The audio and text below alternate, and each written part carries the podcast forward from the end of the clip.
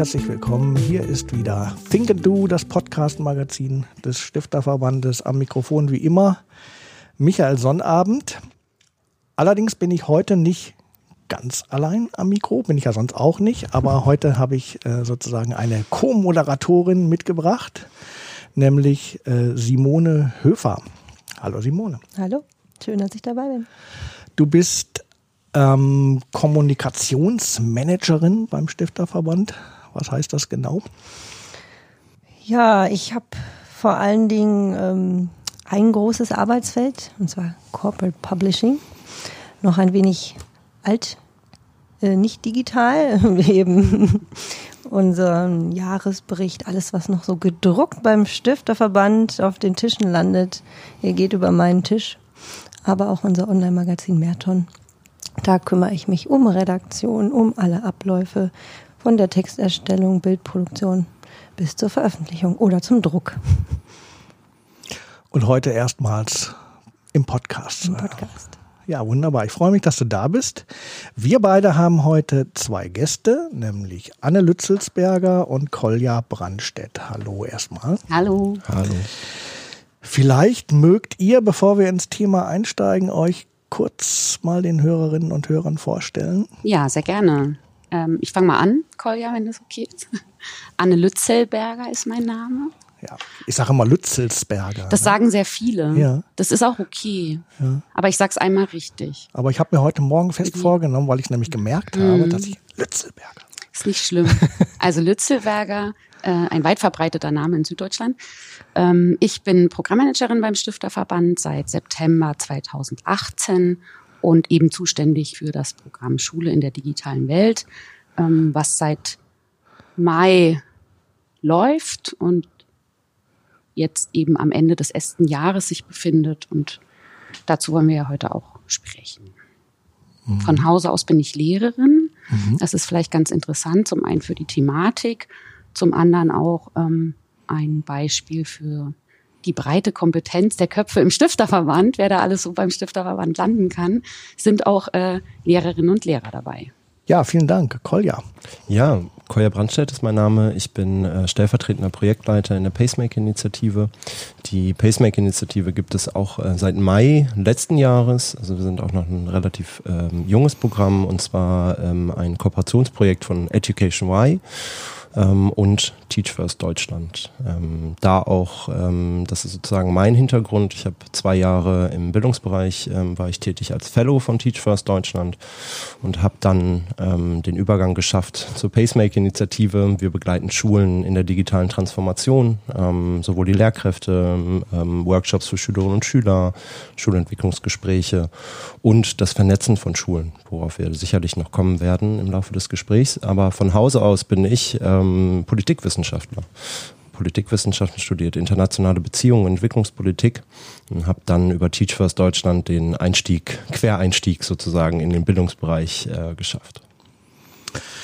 Ja, super, vielen Dank. Ich denke, auf die Pacemaker-Initiative gehen wir später noch mal ein bisschen ein und mhm. auch auf die Frage, was das jetzt mit dem Stifterverband zu tun hat.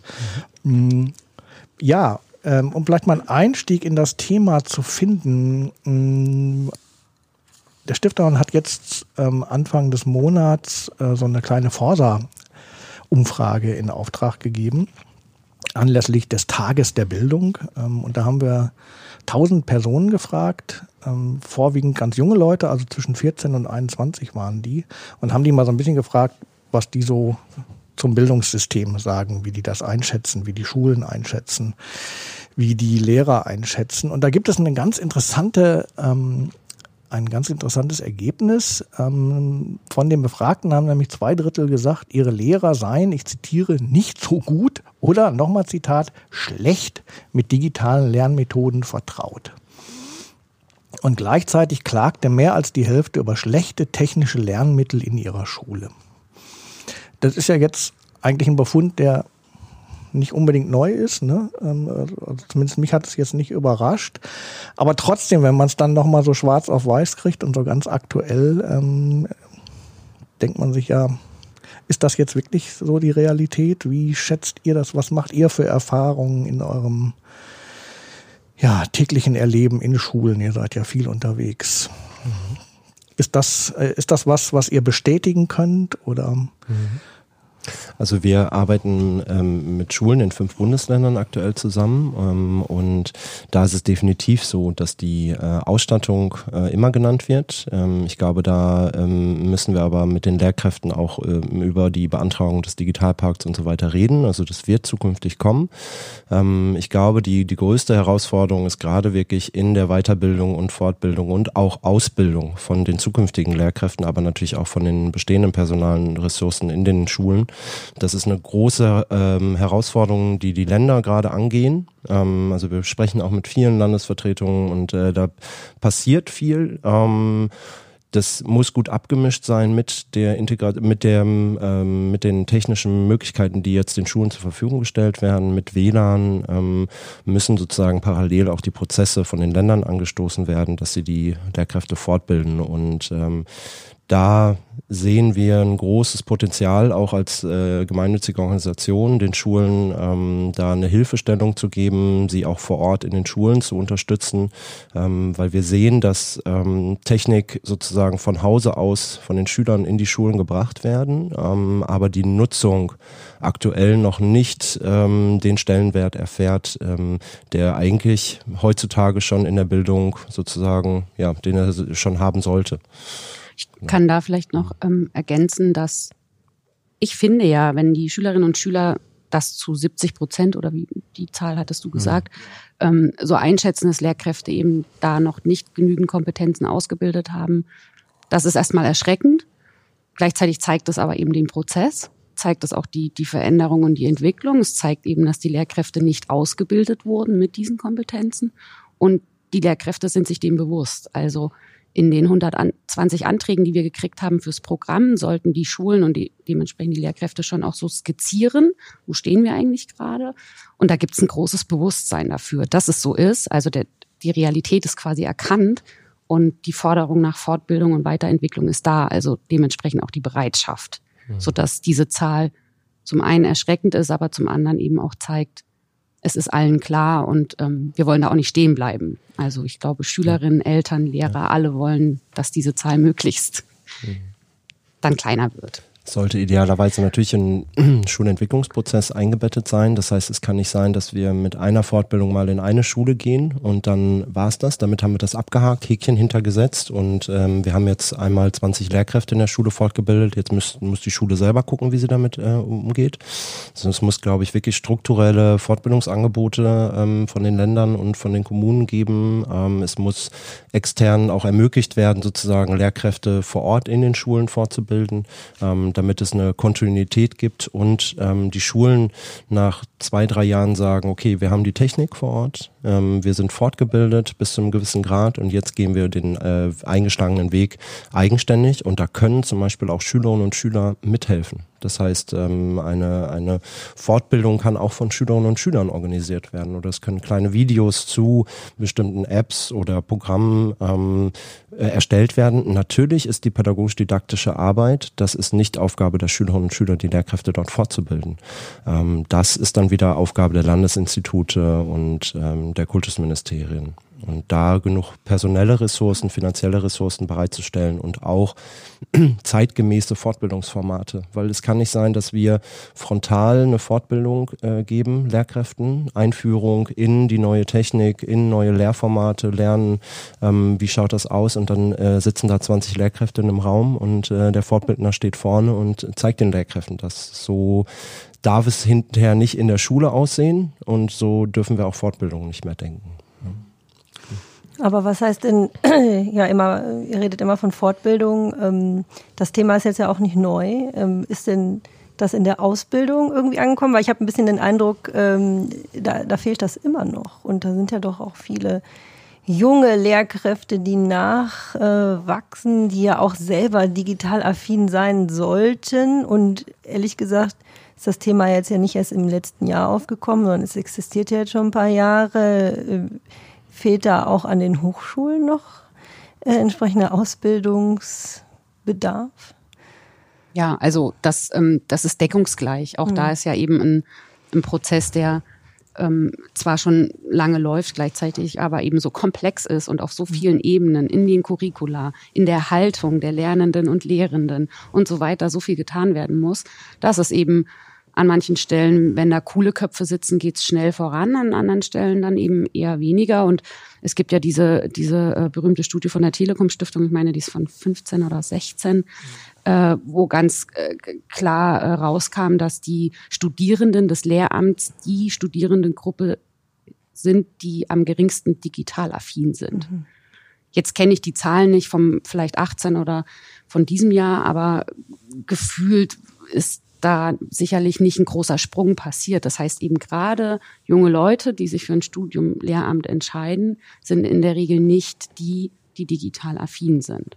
Mhm. Weniger eben noch als andere Studiengänge, weniger sogar auch als Studiengänge, denen man das jetzt vielleicht auch nicht so zutrauen würde, wie Altertumswissenschaften oder Archäologie oder vielleicht andere kleinere Fächer in den Geisteswissenschaften, wo doch durchaus da mehr Affinität erstmal zugeschrieben wird oder in der, in der Selbst, Beschreibung genannt wird. Und dementsprechend ist es sicherlich dann auch bei den äh, Dozierenden so und ähm, in, den, in den Lehrstühlen. Ähm, aber es gibt, ähm, da haben wir auch im Programm Beispiele dafür, ähm, Leute in den Zentren für Lehrerbildung, auch in den Fachdidaktiken, die da sehr, sehr gut voranschreiten und die super Konzepte haben und das miteinander zu verzahnen und zu verschränken und nach sieben Jahren Lehramtsstudium dann die Leute in die Schule zu bringen, ist natürlich eben auch ähm, ein Zeithorizont. Ist auch ich wusste, ich kannte das nicht. Mich überrascht das ein bisschen, weil man arbeitet nun mal mit Kindern und man muss ja auch an deren Lebenswirklichkeit anknüpfen und dann wundert mich das immer, dass das die wenigst affinsten Menschen sind in mhm. Digitalisierung. Aber gut. Ja, vor allem, ich, ich frage mich auch immer, ich, ich meine, was heißt das denn eigentlich? Digital affin. Mhm. Ne? Also ich meine, das ist ja Teil meiner Ausbildung, ob ich nun affin bin oder mhm. nicht. Ne? Mhm. Ich, meine, das hat ja jeder in irgendeiner Ausbildung, dass er vielleicht ein paar Dinge nicht so gerne macht, aber machen muss er mhm. trotzdem. Ne? Mhm. Man muss es ja auch auf dem Schirm haben. Mhm. Ne? Und gerade dieses zentrale Thema äh, müsste ja eigentlich ganz oben aufgehängt sein. Ne? Ich glaube aber auch, dass äh, so oft ist ein Hinderungsgrund, ähm, dass Sie sagen, wir haben jetzt hier in der, in der Universität oder auch im Seminar haben wir die perfekten Bedingungen. Wir haben irgendwie ein Smartboard, wir haben mobile Endgeräte, die wir nutzen können. Wir können da sozusagen viel stricken, viele Ideen gemeinsam entwickeln. Und dann kommen sie in die Schule und ähm, es ist noch nichts da. Ich glaube, dass wir da auch natürlich eine Veränderung haben werden, wenn die Technik vor Ort ist, dass die Referendarinnen und Referendare sehen, ah, okay, ich kann das ja auch wirklich umsetzen, was ich jetzt gelernt habe. Wir sehen an einigen Universitäten, wie gesagt, auch äh, spannende Ansätze, auch ähm, über ähm, Fächer hinaus zu denken und das ganze Thema ganzheitlich zu sehen. Ähm, auch Universitäten gibt gibt es, die sich für, äh, ähm, äh, sozusagen einen Universitätsverbund zum Beispiel, DIGIL ist da ein Beispiel, wo sich äh, Universitäten in NRW, aber mittlerweile auch darüber hinaus ähm, zusammengeschlossen haben, die dieses Thema vorantreiben wollen. Das sind ähm, oft dann einzelne ähm, Personen zwar, aber die können das dann nochmal in der Universität streuen und ähm, da gibt es auch ne, Materialien, es gibt Fortbildungen, die die anbieten als öffentlich, ähm, also öffentlich zugänglich und das ist schon spannend, was da passiert, aber sicherlich ist da noch Potenzial Potenzial nach oben. Hm.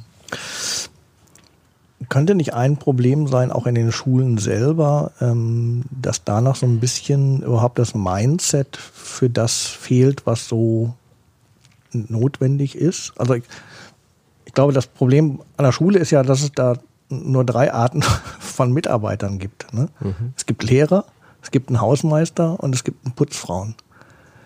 Ja, es gibt und die Sekretäre. Und vielleicht noch eine Sekretärin, wichtig. genau. Ja. Aber ansonsten, das, was man dafür bräuchte, äh, also irgendwie eine IT-Administration mhm. oder so, ist ja gar nicht vorgesehen. Mhm. Ich glaube, das machen viele Lehrer dann ehrenamtlich, mhm. um es so zu sagen. Darauf wollte ich hinaus, mhm. weil das scheint mir das Problem zu sein. Äh, oder frage ich euch lieber, weil ihr seid ja mhm. die Experten. Ist das vielleicht das Problem, dass, dass es oft so auf die auf die Schultern von, von ähm, sehr aktiven Lehrern ähm, verlagert wird, die, die da vielleicht auch Spaß dran haben und ähm, die dann sozusagen das noch obendrauf übernehmen zu dem Job, den sie sowieso ja, schon also haben. also absolut. Es gibt äh, im Moment keine übergreifenden Konzepte dafür, ähm, welche Menschen ein Mandat dafür bekommen an der Schule mit, mit einem ausreichenden Stundenbudget und auch einem mhm. finanziellen Budget um die Administration zu machen. So, da gibt's gute Beispiele. Das sind dann aber auch in der Regel ähm, findige Schulleiterinnen, die sich da was mhm. überlegen, die irgendwie zusätzlich noch Mittel an die Schule binden. Mhm. Äh, manchmal gibt's Schulträger, also Kommunen oder Städte, die sagen, wir haben das erkannt, wir wollen das jetzt schon flächendeckend streuen über unsere Schulen. Das sind dann halt 30 Gymnasien in der Region oder 10 Grundschulen im, im kleinen Landkreis. Ähm, aber flächendeckend ist, ist diese Funktionsstelle, wie man das ja an Schulen immer auch noch sagt, mhm. einfach noch nicht gegeben. Und das ist ja auch eins der großen Kritikpunkte eben am Digitalpakt nach wie vor, dass man gesagt hat, so ähm, ja, es werden Gelder bereitgestellt, aber die die, die Pflicht und die Umsetzung und die Aufgabe der Administration und, und der, der IT-Sicherheit und all dem, was da dranhängt, das, das sollen die Schulträger, müssen sie mal gucken. Mhm. Ähm, Kolja, vielleicht hast du da noch Beispiel? Genau, da kommen wir zu der nächsten Herausforderung, dass die Schulträger ähm, zu kämpfen haben mit dem IT-Fachkräftemangel. Mhm. Also wir haben einen ganz großen äh, Bedarf an IT-Fachkräften, auch gerade in der Verwaltung, aber ähm, diese einzustellen, das ist ähm, nicht so attraktiv für die meisten ähm, ITler, weil sie einfach sehen, okay, ähm, ich kann in der Wirtschaft viel mehr verdienen, ich habe flexiblere Arbeitszeiten, ich muss nicht im Büro immer sitzen, sondern ich kann auch mal von zu Hause äh, arbeiten. Und da muss sich, glaube ich, Verwaltung auch verändern, also auch eine Haltungsänderung auch ein, äh, ein Kulturwandel sozusagen in der Verwaltung, dass man auch mal Homeoffice machen kann.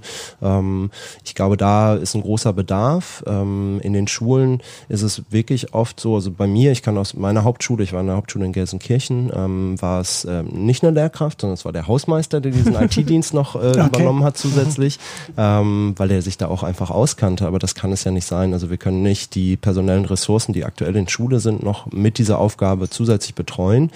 Ähm, und da müssen die Schulträger sich wirklich was überlegen, wie kann dieser First- und Second-Level Support ähm, und auch die Wartung der Geräte, wie kann das gut äh, vonstatten gehen. Ich würde da nochmal einen anderen Punkt setzen. Und zwar ist ja ähm, das jetzt die technische Seite. Und wenn wir über Mindset und Haltung und so weiter reden, müssen wir auch darüber reden, dass wir eigentlich Personen in der Schule brauchen, ähm, die auch die technische Seite und die pädagogische Seite vereinen und äh, sagen, wir bilden unser Kollegium auch fort. Das ist zum Beispiel in der deutsch-skandinavischen Schule sehr gut funktioniert, hat das sehr gut funktioniert, ist jetzt eine Schule in freier Trägerschaft, aber die haben eine Person, die sich sowohl um die technische Seite kümmert, als auch um die pädagogische Betreuung der, der Lehrkräfte. Und der, wie du schon sagtest, der Schulleiter, der sehr pfiffig ist, ähm, der ehemalige Schulleiter, jetzt mittlerweile beim Forum Bildung Digitalisierung, Jakob Chamon, hat halt gesagt, wir brauchen eine Person, die meine Lehrkräfte auch betreut betreut bei der Integration der Medien. Und das ist, glaube ich, ein Konzept, was man wirklich ähm, auch mal hochskalieren könnte und sagen könnte, das bräuchten eigentlich alle Schulen. Wir brauchen interdisziplinäre Teams. Ja, es gibt Schulsozialarbeiter, aber das, das war es dann auch schon wieder, ne, zu den, zusätzlich zu den Lehrkräften. Teach First Deutschland entsendet natürlich Fachkräfte wie, wie oder Führungskräfte, zusätzlich, äh, zukünftige Führungskräfte an Schulen, ähm, die für zwei Jahre dort wirken. Ähm, da kann man dann wieder über die, das Thema der Nachhaltigkeit, eigentlich müssten Schulträger dann sagen, wir entsenden einen ITler, der sich vielleicht um drei, vier Schulen kümmert.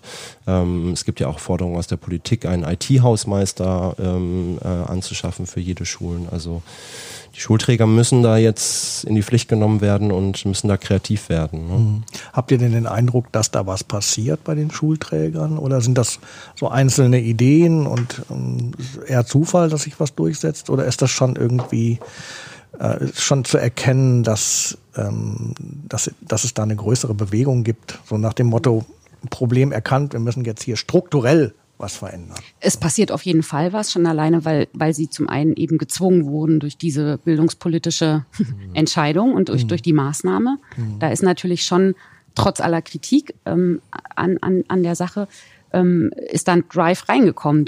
Das hat Fahrt aufgenommen, eben gerade auf dieser Verwaltungsebene, wofür wir sonst viele Jahre, glaube ich, kämpfen müssen, mhm. um da, um da äh, Geschwindigkeit reinzubringen. Und man muss ja auch bedenken, dieser Generationenwechsel, der überall stattfindet, in Unternehmen, in Schulen, in Stiftungen, ähm, findet natürlich auch in ähm, den Schulträgern statt. Also so nach und nach sitzen da und auch bei den Landesinstituten, die die äh, Lehrkräfte fortbilden und auch in den Studienseminaren für die zweite Phase, für das Referendariat, kommen jetzt natürlich auch immer mehr Leute rein, die dann doch aus einer anderen Generation kommen, die eine andere Arbeitsweise gewohnt sind, die miteinander kollaborieren, ohne dass sie sich gegenseitig äh, Dinge da vom, vom Tisch nehmen wollen, die gemeinsam auch Entscheidungen treffen, die vielleicht auch über Hierarchien hinweg in Netzwerken denken. Also so, da gibt's halt mhm. natürlich super viele Beispiele dafür und es gibt Landkreise, wo es richtig toll funktioniert und man trifft auch immer mehr auf den Veranstaltungen, habe ich das Gefühl, Leute aus den Trägern, aus den Schulträgern. Das war vor einigen Jahren in der Form meine ich, noch nicht der Fall, dass jetzt quasi auf einer Tagung zum Thema Digitalisierung, sei es von einer Stiftung oder äh, von einem Land oder von wem auch immer organisiert, plötzlich ganz viele von den Schulträgern sitzen. Mhm. Ähm, das sind dann in der Regel Leute so aus dem Mittelbau, also aus der Arbeitsebene, Referenten, ich weiß nicht, wie die, wie die mhm. Funktionen heißen, ähm, die total interessiert sind, daran, wie machten ihr das? Ach, das ist ein super Beispiel. Ich glaube, das kann ich bei uns im Landkreis auch umsetzen. Wir haben eine ähnliche Anzahl an Schulen. Wo, wie habt ihr das geregelt? Ach, ihr hattet einen runden Tisch mit allen Schulleitungen bei euch im Landkreis für zwei Jahre. So. Und dann, mhm. das ist vor vielen Jahren so, glaube ich, auch noch nicht gewesen. Und auch die vernetzen sich ähm, durchaus. Aber es ist im Werden und äh, alleine eben auch durch unsere föderale Struktur und dann nochmal durch die kommunale Struktur mhm. gibt es in dem Punkt keine flächendeckenden Strategien. Mhm. Jede Schule ist auch ja tatsächlich anders. Also wenn man sagt, man hat jetzt ein Modell für, ein, für eine digitale Hausmeisterin oder einen digitalen Hausmeister, heißt das ja noch lange nicht, dass das vielleicht bei jeder Schule auch die richtige Stelle wäre, weil bei einer anderen Schulkultur, vielleicht welche, die schon einen Schritt weiter sind, mhm. durchaus das eine andere Person auch machen kann. Ähm, so. Ja. Obwohl ich mich ja auch frage, ob äh, sich eine IT-Fachkraft auf einen digitalen Hausmeister bewirbt. Ja, das Also ähm, genau. das äh, ist, glaube ich, nicht ansprechend äh, nee. für äh, Leute, die auch bei Google arbeiten könnten. Genau, also man muss es halt wirklich attraktiv machen für die mhm. Person. Ähm, und das ist, glaube ich, eine Herausforderung, vor die alle Verwaltungsstrukturen, ob das jetzt in der Schule ist oder halt dann beim Schulträger oder darüber ähm, hinaus, da müssen sich neue Arbeitsmodelle einfach auch überlegen kann das ausschauen, wie können wir agiler arbeiten, wie können wir ne, neue Kultur da reinbringen und ähm, mhm. auch ähm, sicherlich mit den, mit den Mitteln vielleicht auch mal ähm, ein bisschen mehr Geld bieten. Ähm, und ich glaube, dass wir aber auch in eine Generation kommen, wo andere Werte wichtiger sind als, als Geld. Ähm, ich glaube, dass Arbeitsmodelle, mhm. ähm, Freiheiten für Familiengründung, für Urlaube, dass das immer wichtiger wird und auch mal Homeoffice zu machen. Und von daher, da gibt es eine Chance. Ich glaube schon, dass es da eine Chance gibt, äh, nicht nur über das Geld zu punkten, sondern über andere, ähm, ja. So. Ja, so viele Möglichkeiten gibt es ja auch gar nicht. Ne? stimmt, stimmt. ähm, ja, der, ähm, das, ich stotter hier rum, das Stichwort Digitalpakt ist gerade gefallen. Ähm, das hat ja ziemlich lange gedauert, bis es da jetzt mal so richtig losgeht. Ich habe noch mal geschaut. Also ich glaube, in NRW fangen jetzt die ersten Schulen an, mhm. ähm, Gelder abzurufen. Also ich glaube, NRW mhm. musste, glaube ich, noch mal so eine eigene Förderrichtlinie überhaupt mhm. aufstellen. Das hat dann auch gedauert. Und jetzt geht es erst langsam los. Glaubt ihr, dass das eine gute Idee war mit dem Digitalpakt? Hilft das? Der Digitalpakt hilft, ähm, wenn wir über diese fünf Jahre hinaus denken, auch weiterhin zu investieren ähm, und eigentlich müssen wir noch mehr investieren ähm, in, die, in die Infrastruktur, noch mehr investieren. Wir werden nach diesen fünf Jahren immer noch nicht alle Schulen am Glasfaser haben. Wir werden immer noch nicht alle Schulen mit ähm, den nötigen Geräten äh, ausgestattet haben und viel wichtiger, wir werden die Lehrkräfte auch ähm, mit den Mitteln, die wir jetzt aktuell zur Verfügung stehen haben, nicht alle Lehrkräfte mitgenommen haben, dass äh, wir Neues lernen. Ähm, wir müssen nämlich auch über Schulbauten denken, wir müssen über neue Lernräume denken.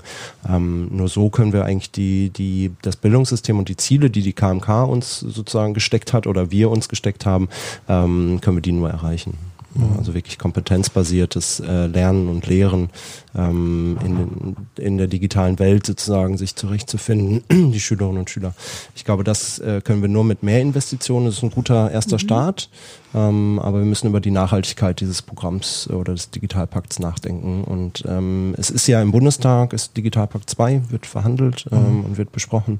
Von daher, ähm, wir sind da sehr hoffnungsfroh, auch als, als sozusagen Initiative, die äh, abseits dessen äh, läuft. Ähm, aber sicherlich ist da noch viel zu tun. Und es war der richtige Schritt in die richtige Richtung. Mhm. Der hätte vielleicht noch vor zwei Jahren früher kommen können. Aber wir wollen uns jetzt da nicht beschweren, sondern mehr gucken, Nein. wie wir es gestalten können. Ne? Okay. Das auf jeden Fall. Und ähm, schon in der Bundesratsdebatte zu dem Bundestagsbeschluss klang das ja an mit äh, Digitalpakt 2.0 längerfristiger denken. Was ist denn jetzt mit der Fortbildung? Und in fünf Jahren sind doch die Geräte und die Apps alle schon veraltet und so. Mhm. Also auch auch die, die Entscheiderinnen und Entscheider ähm, ähm, auf der politischen Ebene sind sich dem auch von Anfang an bewusst geworden. Das ist der klassische Minimalkonsens, den es vielleicht auch geben konnte zu der Zeit in, in, im Bereich Bildungspolitik bei uns. Von daher ist es schon auch ähm, tatsächlich eine bemerkenswerte Sache. Das finde ich, muss man nach wie vor irgendwie erwähnen. Mhm. In anderen ähm, Bildungsbereichen, Bildungsthemenfeldern ist das undenkbar. Von daher super, aber ja, weiter. Mhm weitergehen, weitermachen und möglichst schneller. Mhm.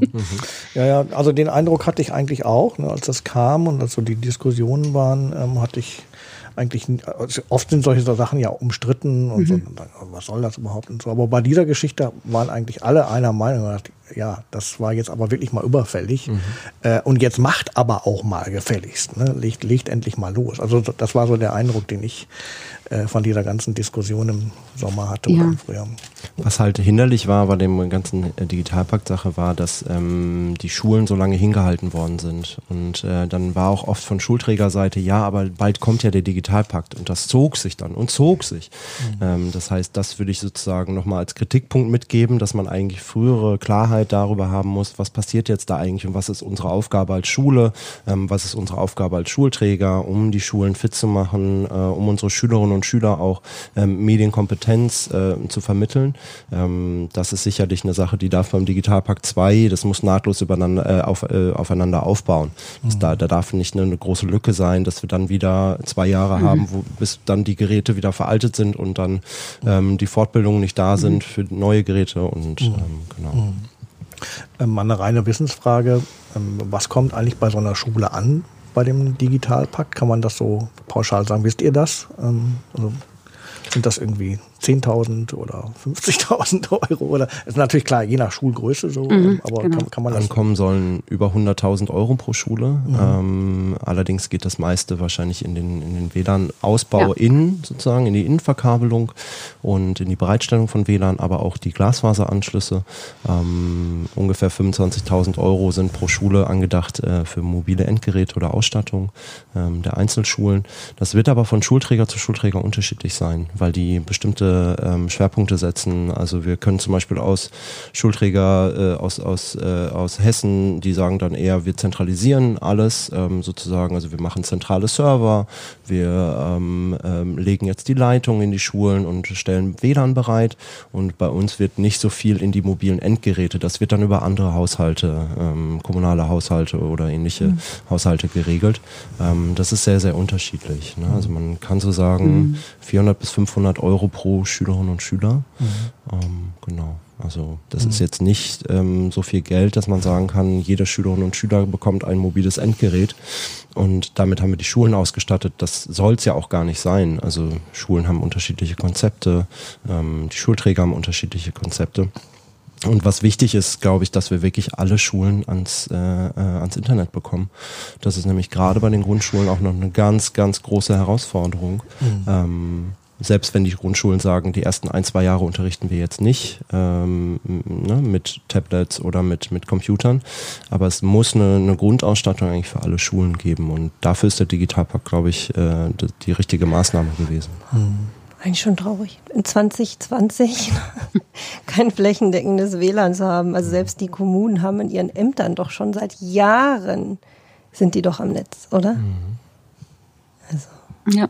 Das ist sehr es traurig. Ist, ja. Es ist einfach ein Befund, mhm. wo Prioritäten liegen mhm. und wie, wie ja, der Wert von Bildung verstanden mhm. wird, wenn man es jetzt ganz philosophisch und politisch so sagen will. Ähm, und das zeigen ja dann auch alle Ergebnisse von PISA bis äh, die internationalen Studien, wo wir da mhm. liegen im, mhm. im Schnitt. Und es liegt mhm. definitiv daran. Das ist wir haben es ja gesagt, die technische Ausstattung ist wirklich nur ein Teil und eigentlich geht es natürlich um was anderes und das andere muss eigentlich auch am Anfang stehen und am Ende. Aber nichtsdestotrotz kann das eine letztlich sehr einfach umsetzbare Basis sein für alles weitere. Weil wenn wir über die, die eigentlichen Schwerpunkte sprechen, wie, wie Kulturwandel, wie Änderung in der Haltung, wie Änderung im Setting, in der Organisationsform, das sind natürlich noch viel langfristigere Prozesse, die auch wesentlich schwieriger sind, weil da eben der Faktor Mensch eine große Rolle spielt. So, die Technik hätte man schon längst bereitstellen können. Weil ohne Technik können auch die einzelnen Schulen nicht mal was ausprobieren. Die Lehrkräfte nicht mitnehmen oder einfach sagen, wir versuchen jetzt mal was. Mhm. Aber wo also, soll man es machen? Klar, aber wir sind da auch pragmatisch. Ne? Mhm. Also wir mhm. sind natürlich ein Programm, das sehr auf die individuellen Bedürfnisse der Schule eingeht und dann guckt, okay, was gibt es für technische äh, Gegebenheiten und dementsprechend richten wir das aus. Also es geht ja nicht nur ähm, Lernen und Lehren ähm, mit Medien, sondern es geht auch Lehren und Lernen über Medien.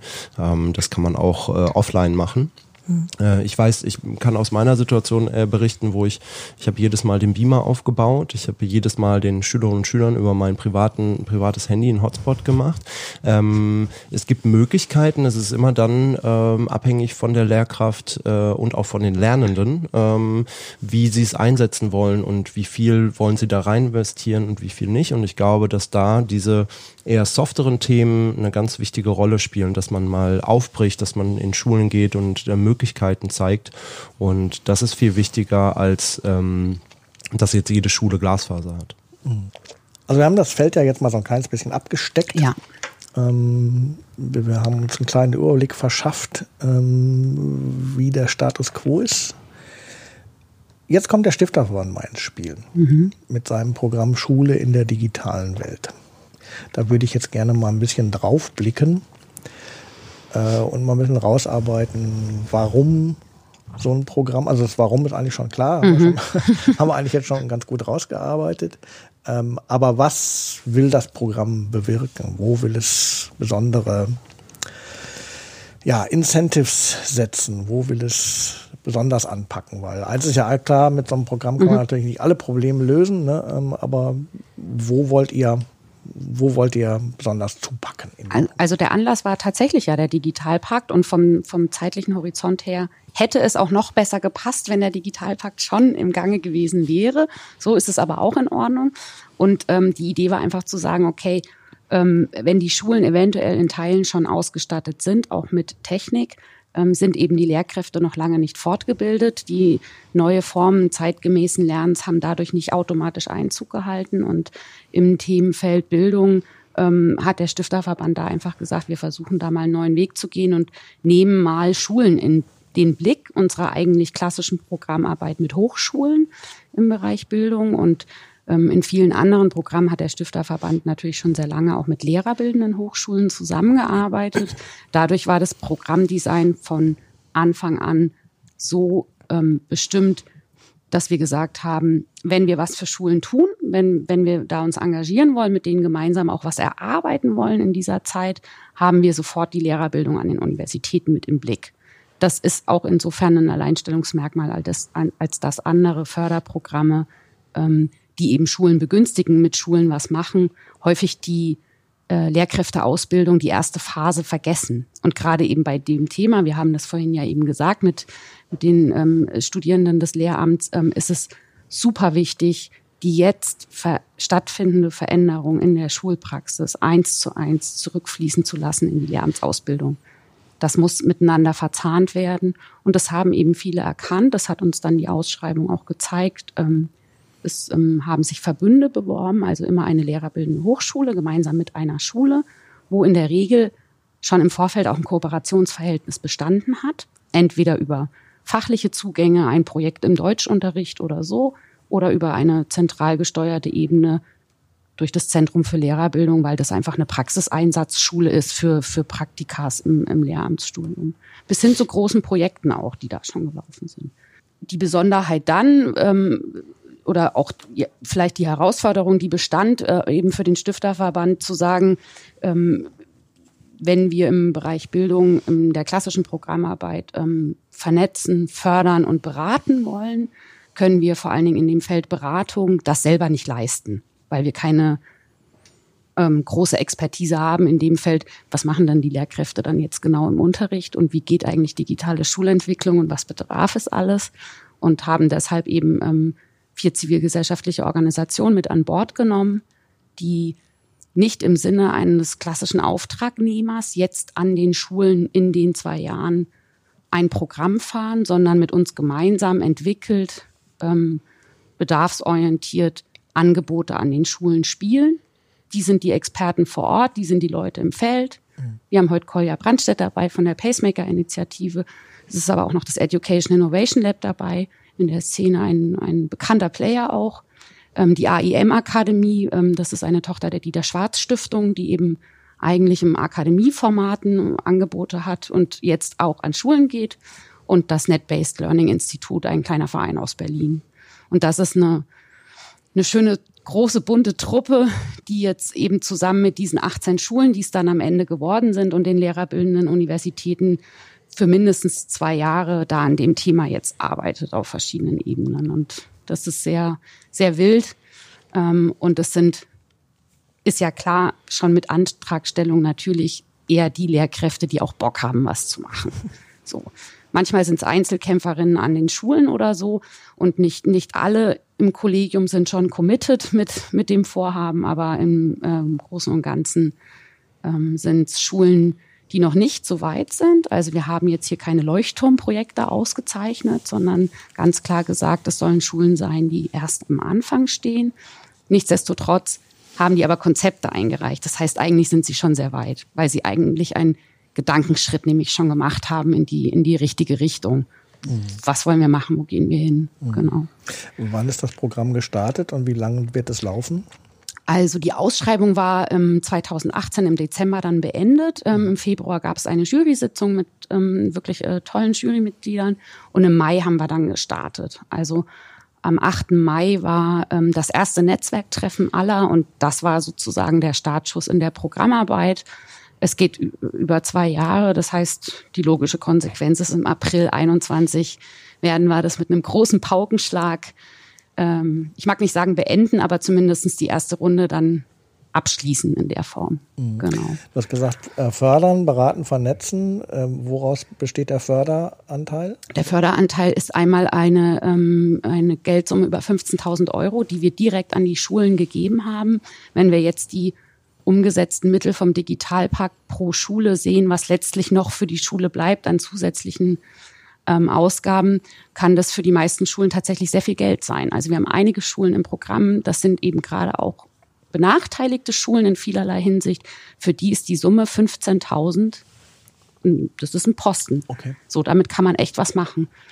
Eine kleine Grundschule in Bayern mit elf Lehrkräften, kann man sich ja ausrechnen, was das bedeutet pro Kopf. Das ist dann schon ein ordentliches Budget und wir haben auch gesagt, dass wir den Schulen natürlich nicht vorschreiben, wofür sie dieses Geld einsetzen, sondern im Rahmen der Antragstellung haben sie uns dargelegt, ähm, wenn wir an unserem Medienentwicklungsplan arbeiten, wenn wir Schulentwicklung vorantreiben wollen, dann brauchen wir dafür bestimmte Dinge und dafür ist dieses Geld da. Und da haben sie jetzt zwei Jahre Zeit, das, das einzusetzen. Mhm.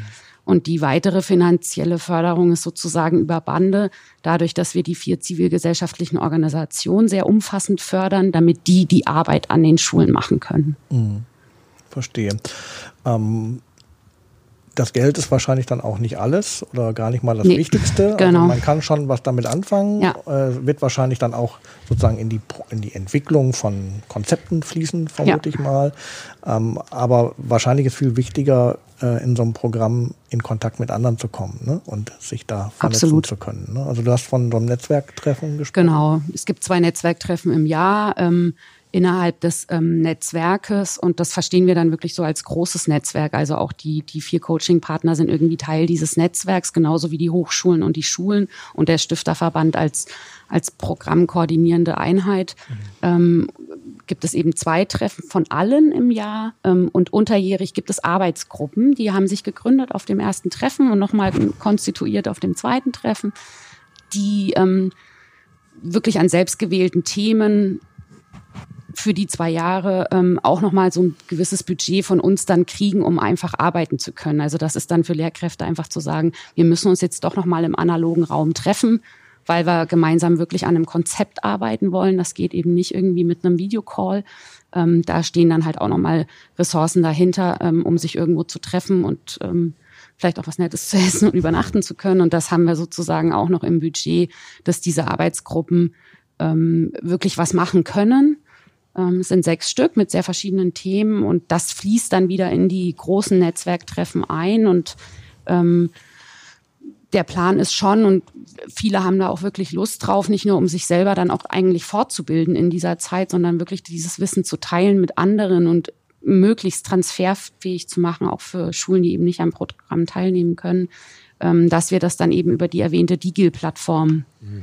Veröffentlichen. Also wir haben ein Commitment schon bekommen von diesen Universitäten, die auch im Programm sind, vertreten durch, äh, durch Schulen, ähm, dass wir diese Plattform zur Verfügung gestellt bekommen. Macht total Sinn, ist Ressourcen schon. Es gibt diese Plattform schon. Es ist an den lehrerbildenden Universitäten angedockt.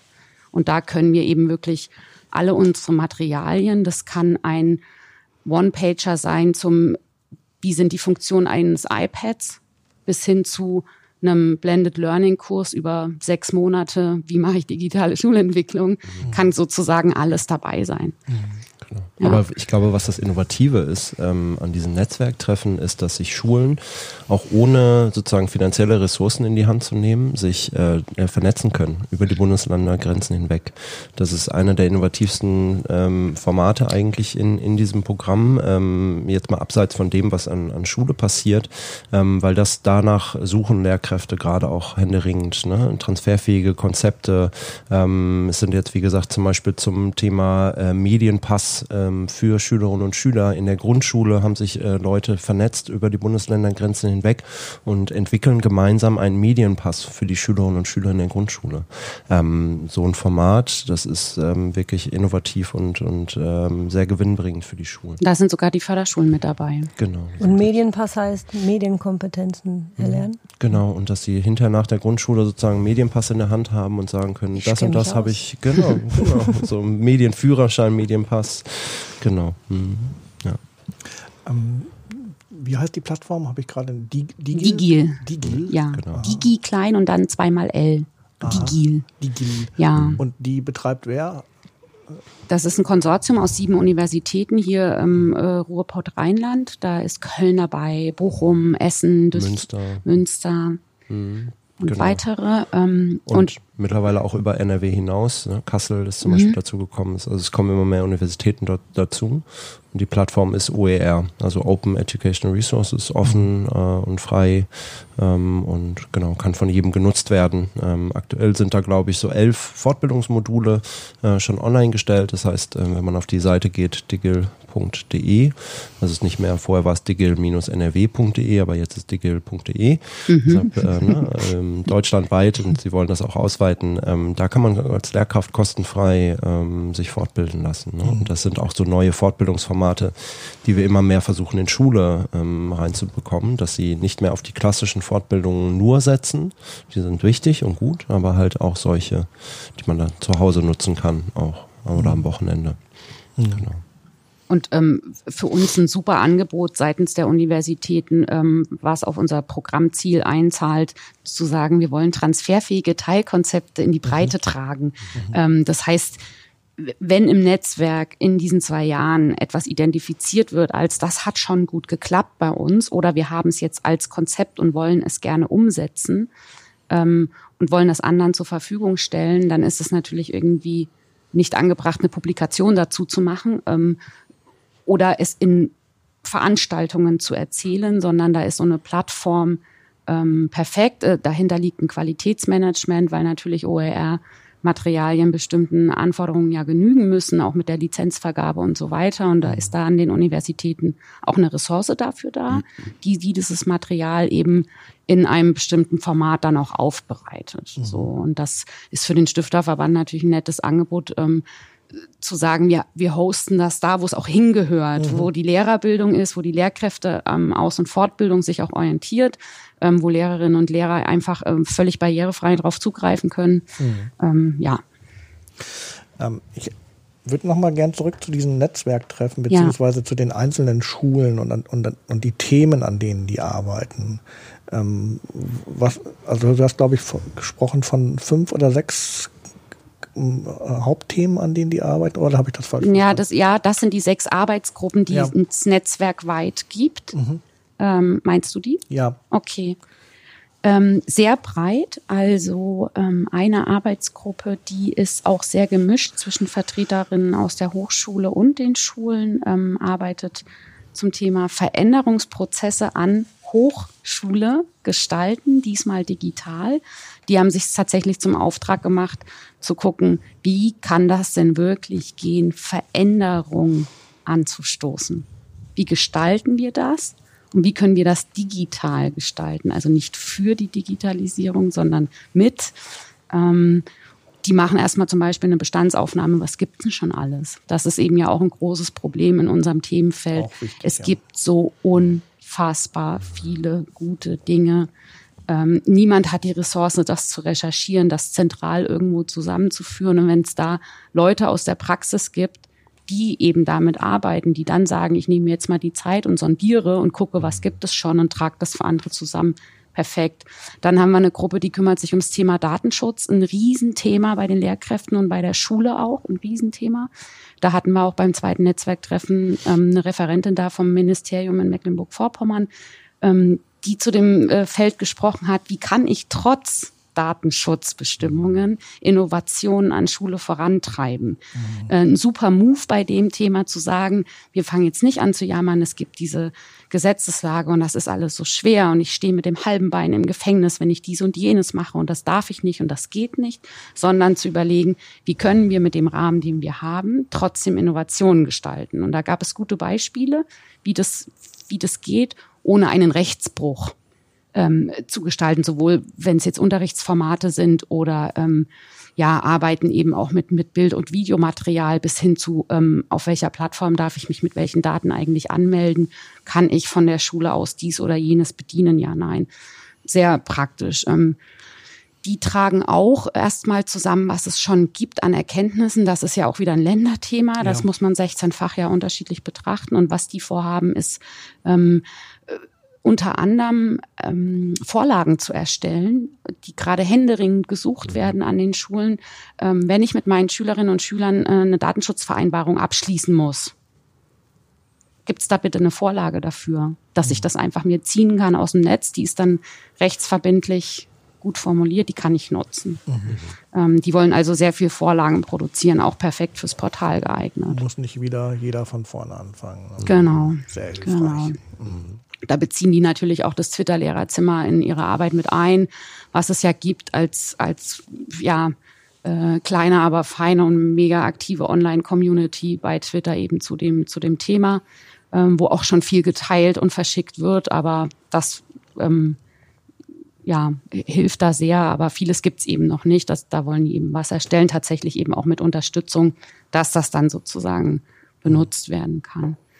Dann haben wir noch eine Gruppe, die beschäftigt sich mit OER-Materialien. Die ist quasi angedockt an diesem Diegel-Projekt auch. Das sind Vertreterinnen und Vertreter von dort.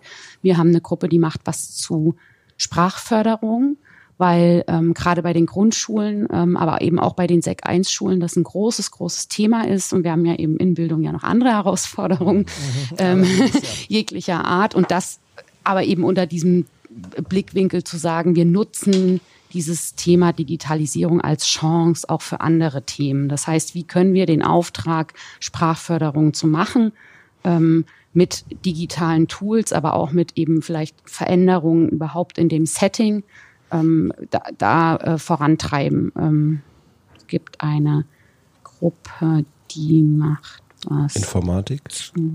Oder? Informatische Grundbildung. Informatische Grundbildung, genau. Ja, das ist eher auch, glaube ich, eine universitär geprägte Gruppe, aber es sind auch ein paar Leute von den Schulen mit dabei, die sich eben darum kümmern. Es gibt im Lehramtsstudium fächerübergreifend an einige Universitäten dafür schon gute Beispiele zu sagen, alle Lehramtsstudierenden, und dann ist es egal, welches Fach und welche Schulart die studieren, müssen einmal äh, zusätzliche Leistungen erbringen, eben in dem Bereich informatische Grundbildung.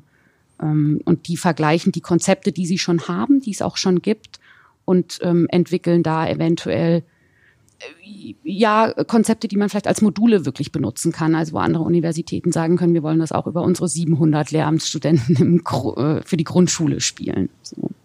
Das wird nochmal interessant, weil jetzt auch gerade in vielen Ländern das Pflichtfach Informatik eingeführt wird und ähm, eigentlich gibt es zu wenig Informatiklehrer. Mhm. Ähm, und dass wir wenigstens, also dass wir nicht nur die informatikaffinen äh, Lehrkräfte dann da reinschicken, sondern dass wir auch ähm, ne, eine Grundbildung haben, ein Grundverständnis von, äh, was mhm. sind eigentlich äh, Algorithmen, was passiert äh, in dem Computer, in, in dem Handy. Das ist nicht so dieser Außenblick, sondern auch dieses Innenblick, was, äh, was, was äh, ist da technisch dahinter und wie verändert sich auch unsere Welt ähm, durch ähm, ähm, Algorithmen und ähnliche Themen. Ne? Mhm.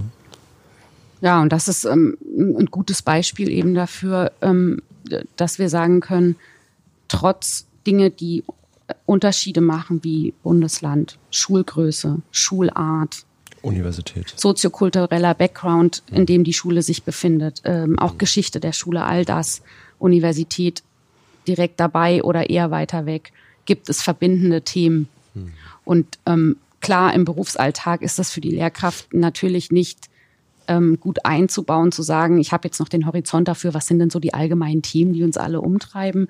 Und genau dafür ist eben dieses Programm da, dass wir sagen, wir schaffen dann einen Rahmen dafür, wir, wir geben euch einen Anlass, entweder bei den großen Treffen, wo wir zwei Tage wirklich zusammensitzen und können dann eben an den Themen weiterarbeiten, die wirklich viele betreffen, unabhängig von den ähm, Bedingungen dann auch vor Ort. Ähm, und schafft auch so ein bisschen ein, eine Haltung. Es gibt viel auf äh, Lehrkräftefortbildung, habe ich immer wieder den Satz auch gehört. Ähm, das ist ja eine schöne Idee, aber an meiner Schule klappt das nicht. Das kann ich an meiner Schule nicht machen. Total verständlich die Reaktion, weil man sieht sofort seine Bedingungen vor Ort und sagt, fein, aber für mich nicht umsetzbar. Und ich glaube, wenn die gemeinsam ähm, von Anfang an ja sozusagen immer wieder ihre Bedingungen vor Ort abklopfen, dann sind das auch brauchbare Dinge, die da erarbeitet werden, weil es dann halt nicht ein, ein Leuchtturmprojekt ist, was nur mit sehr, sehr guten Bedingungen umsetzbar mhm. ist, so, sondern glaub, handgreiflich. Ich glaube, diese Arbeitsgruppen sind auch nochmal spannend in der Hinsicht, dass ähm, wir immer mehr ja dahin kommen müssen, auch lernen über Beziehungen und äh, Lehrkräfte tauschen sich gegenseitig aus, lernen voneinander und lernen von, aus Fehlern von anderen. Ähm, und das ist, glaube ich, ein sehr, sehr schöner Ansatz, da einfach reinzugehen und zu sagen, okay, auch dann hinter den Transfer in die Schule, ne, bildet doch selber mal Arbeitsgruppen dann noch zusätzlich in der, in der Schule und lernt voneinander, lernt miteinander ähm, und nicht nur immer so top-down, da kommt jetzt eine Fortbildung und dann äh, in dem Moment müssen wir dann lernen, sondern lernen mehr als ähm, in Netzwerken vernetzt zu lernen und ähm, von den Menschen, die mich umgeben, zu lernen ne? und das auch so wahrzunehmen, dass das ein Lernen miteinander ist und nicht ein ähm, der sagt mir jetzt irgendwas und ähm, ne, die, die, mein Lehrerkollege sagt mir jetzt irgendwas, was ich dann äh, schwer aufnehmen kann, sondern mehr ne, so. Mhm. Ja. Mhm. Ähm, wir haben jetzt viel über Lehrer gesprochen, über Schulleitungen. Wir haben noch nicht über Sch Schülerinnen und Schüler gesprochen. Mhm. Also was ist deren Rolle eigentlich? Oder spielen die eine Rolle in den ganzen Überlegungen? Wahrscheinlich ja, aber. Ja. Also ich, ich kann was zum theoretischen Rahmen sagen, der Kolja ergänzt dann natürlich mhm. aus, der, aus der Praxis. Ähm, in den Anträgen, und das spricht eigentlich wirklich für, für alle Anträge, die es gab, nicht nur für die 18, die es dann geworden sind, sind ähm, alle äh, Tandems, die sich beworben haben, immer von der Schülerinnenschaft ausgegangen in ihrem Antrag. Also der Text hat immer begonnen, wer sind unsere Schülerinnen und Schüler? Wie mhm. viele sind es? Wo kommen die her? Wie geht's denen? Wie lange sind die bei uns an der Einrichtung? Was können die bei uns jetzt schon lernen? Was haben die für eine Elternschaft? Wo befindet sich unsere Schule? Und wie ticken die Schülerinnen und Schüler? Und es schloss auch immer mit der, damit, all das, was wir tun, tun wir nicht nur für die, sondern wir wollen es eigentlich sehr gerne mit ihnen machen. Und durchaus war das auch bei ähm, einigen Schulen, die dann jetzt im Programm auch sind, ähm, tatsächlich in den, in den härteren Zielformulierungen dann so benannt, ähm, dass äh, die Schüler partizipieren sollen am Prozess und auch Teil des Prozesses sind und man nicht das eben für die macht, sondern mit denen, ähm, um da wirklich den Kulturwandel so voranzutreiben, dass die eine andere Rolle auch einnehmen. Ja. Mhm. Mhm. Genau. Also ich kann mal berichten aus den Schulen Es ist so, dass wir ähm, immer das Modul der Schulentwicklung mitdenken und dabei auch den Schulen ähm, nicht verpflichtend das äh, auflegen, sondern mehr als äh, Hinweis geben, dass sie in der Steuergruppe auch die Schülerinnen und Schüler und die Eltern mit einbeziehen können. Ne? Was ist eigentlich unsere Rolle zukünftig? Wie sieht unsere Vision aus? Ähm, arbeiten wir gemeinsam am Medienkonzept? Das ist so eine Sache, die auch noch nicht angekommen ist. Ähm, wir können ja nicht ähm, mit und über Medien lernen und dann nicht die Schülerinnen und Schülerperspektive ähm, damit einbeziehen. Das versuchen wir immer mehr nicht über dieses äh, Aufdoktrinieren, wir sagen jetzt, wie es funktioniert, sondern mehr, das ist nochmal ein Hinweis für euch, bezieht die Schülerinnen und Schüler mit ein. Wir hatten da ein sehr schönes Erlebnis auch in, in Dresden, wo wir an einer Schule sind. Das ist ähm, eine sehr freie Schule, die auch mit vielen Lernzeiten äh, arbeitet, offene Raumkonzepte ähm, da schon entwickelt hat. Die Integration von Medien ähm, aber nur sehr punktuell gemacht hat. Und ähm, da haben wir einen Workshop gegeben, wo dann auch ähm, ähm eigentlich eine Visionsentwicklung mit denen gemeinsam gemacht, wo ganz viele Schülerinnen und Schüler partizipiert haben und hinterher auch Workshops selber angeboten haben.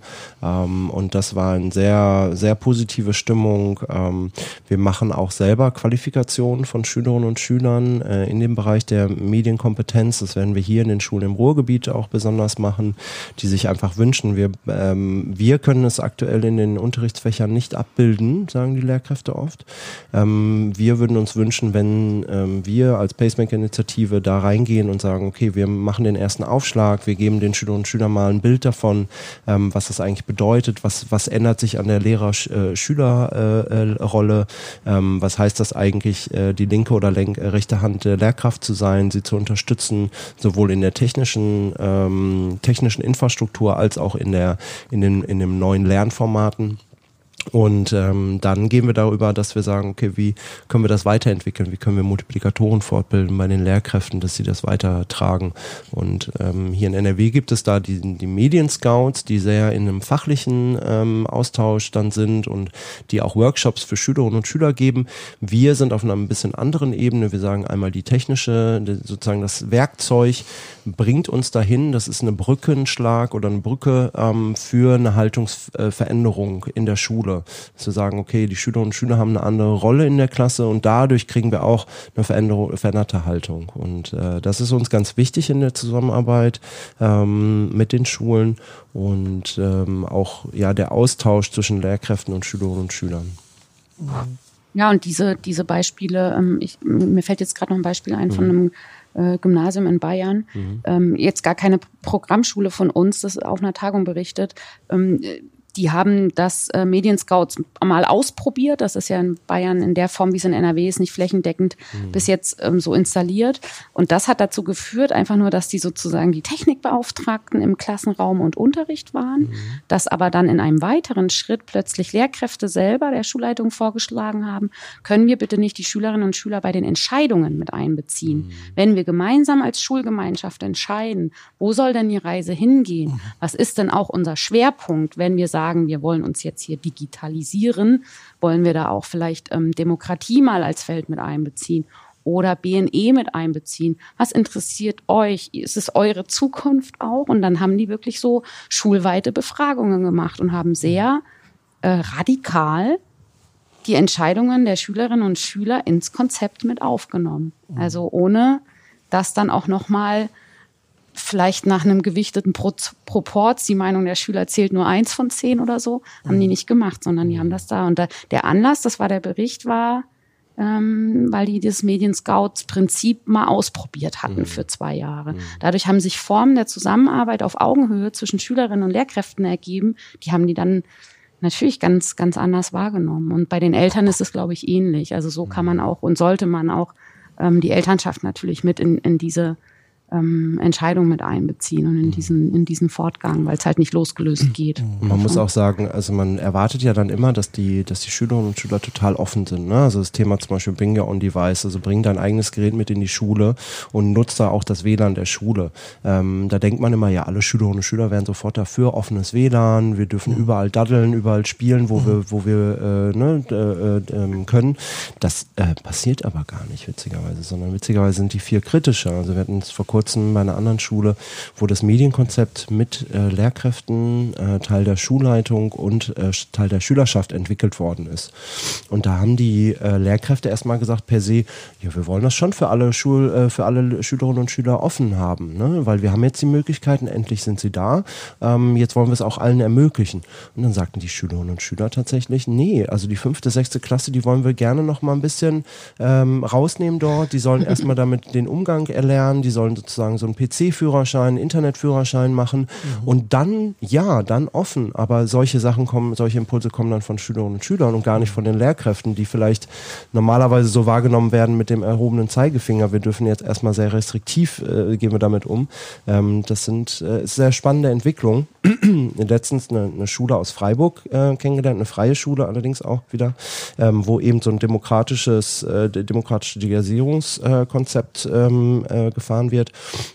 Und äh, da gibt es dann regelmäßige Treffen, wo die auch entscheiden, welche Programme, welche Internetseiten und so weiter ähm, werden genutzt in der Schule, dürfen genutzt werden. So eine Whitelist sozusagen. Mhm. Ne? Also ähm, nicht eine Blacklist, wir verbieten alles, sondern mehr, was ist denn möglich.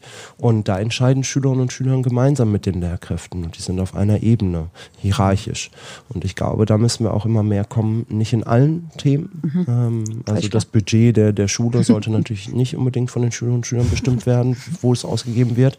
Ähm, vielleicht nur punktuell, aber bei diesem Thema, wo die Lebenswelt der Schülerinnen und Schüler betroffen ist, ganz klar Schülerinnen und Schüler mit einbeziehen. Mhm. Ja, ich finde es ganz interessant, mal so auch auf das Selbstbild von Schülern zu gucken, ne? In, in dem Zusammenhang, weil es gibt ja so ein komisches Narrativ, äh, was immer wiederholt wird. Naja, das sind die Digital Natives, die wissen sowieso äh, viel mhm. besser als die Erwachsenen äh, mit den Dingen umzugehen. Vermute mal, dass das auch nicht immer so sein wird, äh, vielleicht sogar nur selten. Ähm, also vielleicht kennen die bestimmte Funktionen auf ihrem Handy besonders gut, aber äh, ich glaube, Digital Native würde was ganz anderes bedeuten. Ne? Ähm, ähm, und würde bedeuten, dass sie mit einer ganz anderen Kompetenz in Dinge reinblicken und ich vermute mal, dass die Kompetenz gar nicht so hoch ausgebildet ist. Da hat sich mittlerweile auch in der Szene schon ähm, durchgesetzt, dass, dass man sagt, ähm, dass war ein guter Versuch der Umschreibung eines mhm. Begriffs für eine Generation oder mhm. der nachfolgenden Generation.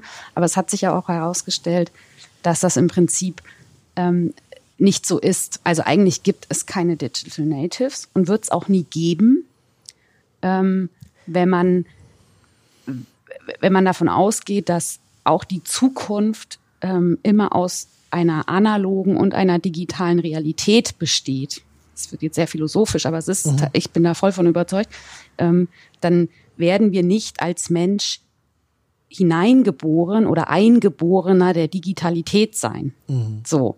Mhm. Da, deswegen gibt es die nicht. Dementsprechend gibt es auch nicht die Digital Immigrants, die dann immer jetzt irgendwie da floskelhaft sagen, oh, ich weiß gar nicht, wie das geht. Ich als Digital Immigrant, ich habe mhm. das auch schon irgendwie da an einer einen oder anderen Stelle so benutzt und mich dann davon äh, quasi so distanziert, bis ich gelernt habe, dass die Digital Native Generation in Anführungsstrichen ja ähm, ab Anfang der 80er definiert wird tatsächlich, mhm. dann würde ich dazugehören. Ich bin jetzt 37. Mhm. Ähm, also das ist dieses Konzept. Ich glaube, man sollte wirklich darauf achten, dass man das auch nicht mehr benutzt. Und mhm. Studien zeigen ja auch ganz klar, da gab jetzt frisch jetzt wieder ein, ein, ein, äh, ein Ergebnis, dass ähm, die Generation eben nicht fitter ist. Mhm. Also sowohl die harten als auch die soften Kompetenzen, die wir Digitalität zuschreiben, mhm. besitzt diese Kommunik äh, Generation nicht mehr als unsere oder die noch darüber liegenden Generationen.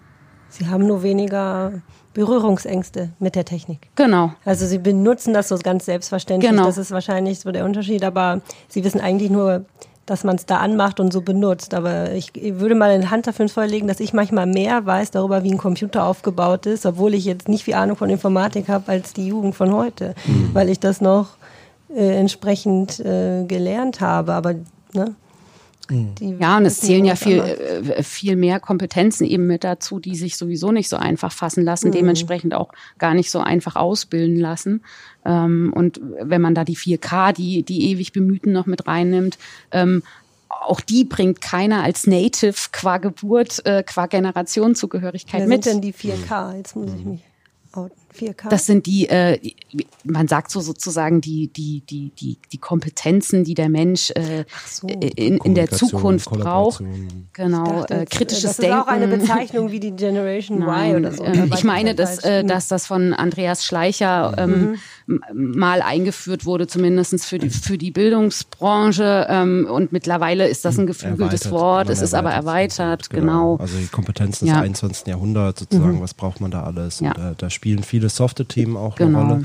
Aber natürlich sind, also wenn man über die Kultur der Digitalität äh, ähm, auch von Axel Kommer zum Beispiel mit äh, begründet und äh, oder äh, er, er, er, nennt das immer.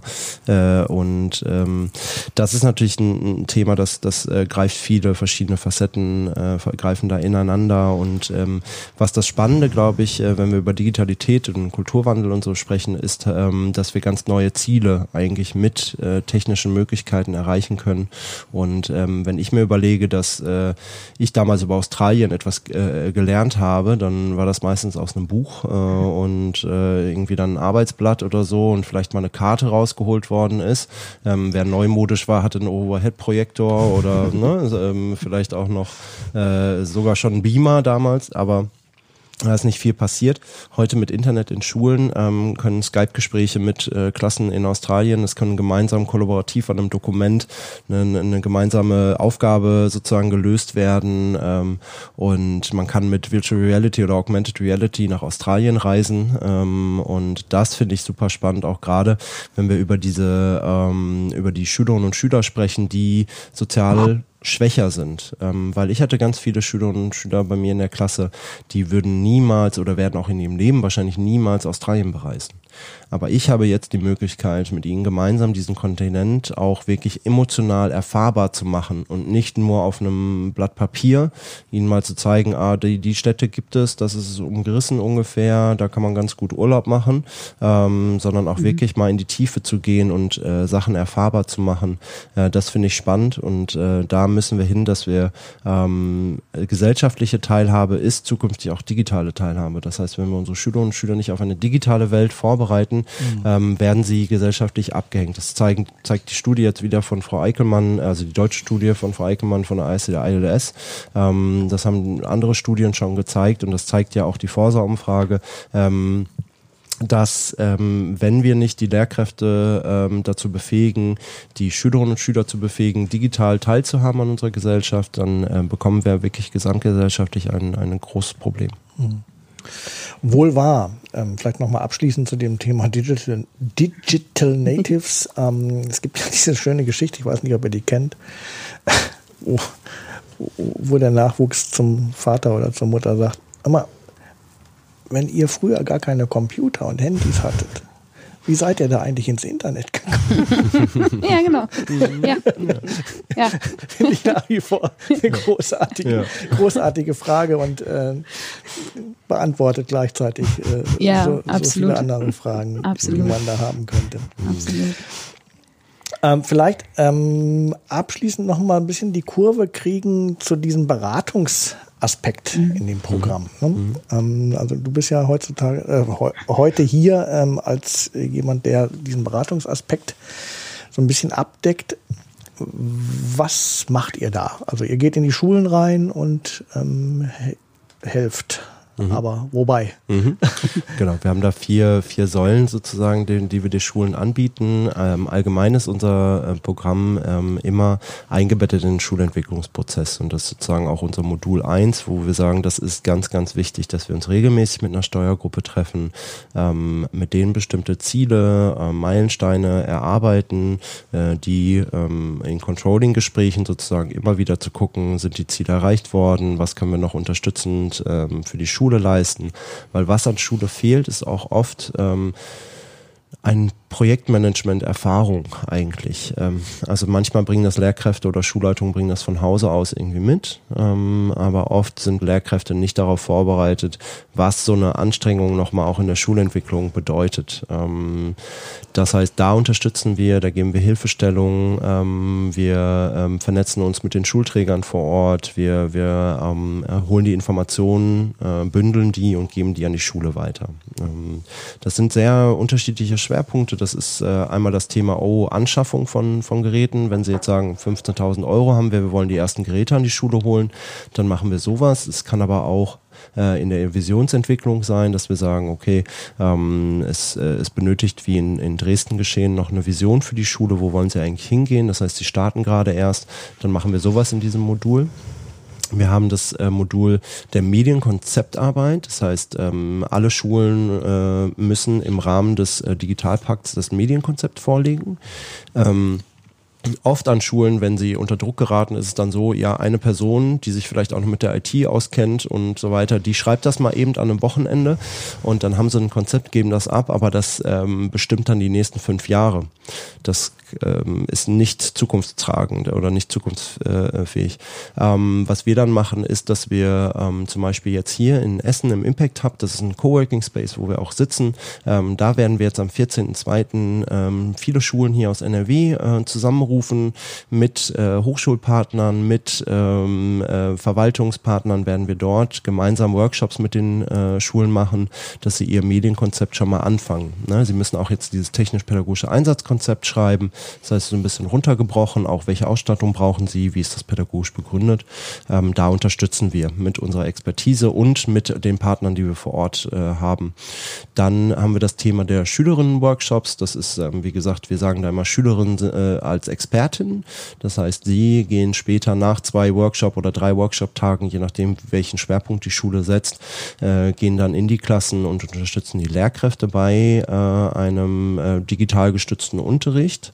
Ähm, und das sind äh, Themen wie Kabelkunde, das kann sein Recherche, ähm, wie sind das mit lizenzfreie Bilder, wie bekomme ich die, wie baue ich die ein. Ähm, das sind kreative Apps, das äh, sind äh, Lernplattformen, verschiedene Sachen, die wir vorstellen.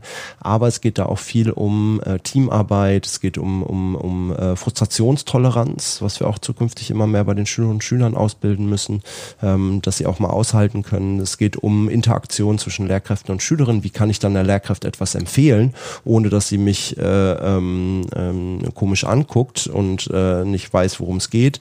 Ähm, wie vermittel ich das? Und äh, ich glaube, der größte Teil ist wirklich auch in diesem Programm, das merken wir in anderen ähm, Unterstützungsangeboten äh, auch, sind die Lehrkräftefortbildung. Die werden mhm. am meisten äh, gefragt. Das sind entweder pädagogische Ganztage, wo wir mit verschiedenen Referenten Workshops anbieten. Das hatten wir vor kurzem in Dortmund äh, und da war es so, dass ähm, die Lehrkräfte, das waren 100 120, 130 Lehrkräfte, die sich sozusagen in verschiedenen Workshops dann fortbilden lassen konnten ähm, und ähm, wie sie dann auch weiterarbeiten. Ähm, sehr schön war dort auch, dass es ein Offline-Café gab. Das heißt, äh, da wurden sozusagen Polaroid-Fotos gemacht äh, mit äh, ich bin nicht im App Store zu finden, äh, sondern es ging dann um die Vernetzung innerhalb der Schule, ähm, dass ne, auch diese menschliche Komponente da ganz wichtig ist, dass man sich äh, auch, auch Spaß dabei hat. So, ganz wichtig. Ähm, Genau, wir haben aber auch innovativere äh, Coaching-Ansätze, wo wir sozusagen auch mit in den Unterricht reingehen, sie unterstützen, mhm. äh, hospitieren lassen, ähm, wo wir hinterher nochmal kleine Mikrofortbildungen geben. Und ähm, das sind ganz individuelle äh, Bedarfe, die wir da abfragen und dann gemeinsam mit den Schulen planen. Weil das ist ganz wichtig, dass wir nicht an den Bedarfen, wir haben jetzt x äh, Fortbildung, 1, 2, 3, die könnt ihr jetzt buchen und der Rest ist äh, äh, nicht möglich, sondern mehr, wo sind die Bedarfe, was können wir tun und wie können wir vielleicht auch externe mit dazu holen, mhm. damit die nochmal unterstützen. Mhm. Genau, das sind die vier Module, mit denen wir in die Schulen gehen. Und ähm, wenn ich das noch anfügen darf, so für das ähm, allgemeine ähm, äh, Programmmanagement, was, was die vier Partner vor allen Dingen machen oder auch sind, und das ist in der Konstruktion ähm, fängt das jetzt an, dass das auch Schule macht. Und ich würde mir wünschen, dass das noch mehr Schule macht im, im, im engeren Sinne. Ähm, die Partner aus der Zivilgesellschaft, die da Expertise haben, mit den Modulen wie beschrieben, haben ja keine Aktien an irgendwas. Das heißt, für Schule, die vielleicht noch sehr vorsichtig auch ist, die es nicht unbedingt gelernt hat, total offen zu sein für alles, was von außen kommt, kann da von vornherein schon mal grundsätzlich vertrauen, dass da nichts Doofes passiert, weil es ist keine Vertretung aus der Wirtschaft, die am Ende dann doch nur ein umfassendes LMS verkaufen will, also ein Lernmanagementsystem mhm. an, an die Schule bringen möchte oder was auch immer. Und es ist eben auch keine Vertretung aus der Politik, also kein Vertreter vom Schulträger, der ja gleichzeitig auch immer wieder die Analysen pro Jahr macht. Wie läuft's denn bei euch an der Schule und seid ihr noch gut genug im Vergleich zu den anderen Schulen? Mhm. Sondern es sind wirklich kann ich sagen, eben intrinsisch motivierte Leute aus der Zivilgesellschaft, die das, die, die sagen, wir wollen die Schulen wirklich unterstützen, am Ende für dieses hehre Ziel irgendwie, ja, ähm, Bildungsgerechtigkeit zu schaffen, zu gucken, dass wir vorankommen und dass unser Bildungssystem äh, sich bewegt. Und das kann man dann nur punktuell machen bei, bei, bei so vielen Organisationen. Aber das ist das Besondere eben dieser, dieser vier, vier zivilgesellschaftlichen Organisationen. Und im Stifterverband bekomme ich super viele Anfragen von externen, von kommerziellen Anbietern also durch das Programm sind wir da auch einfach ja auffindbar und bekannt.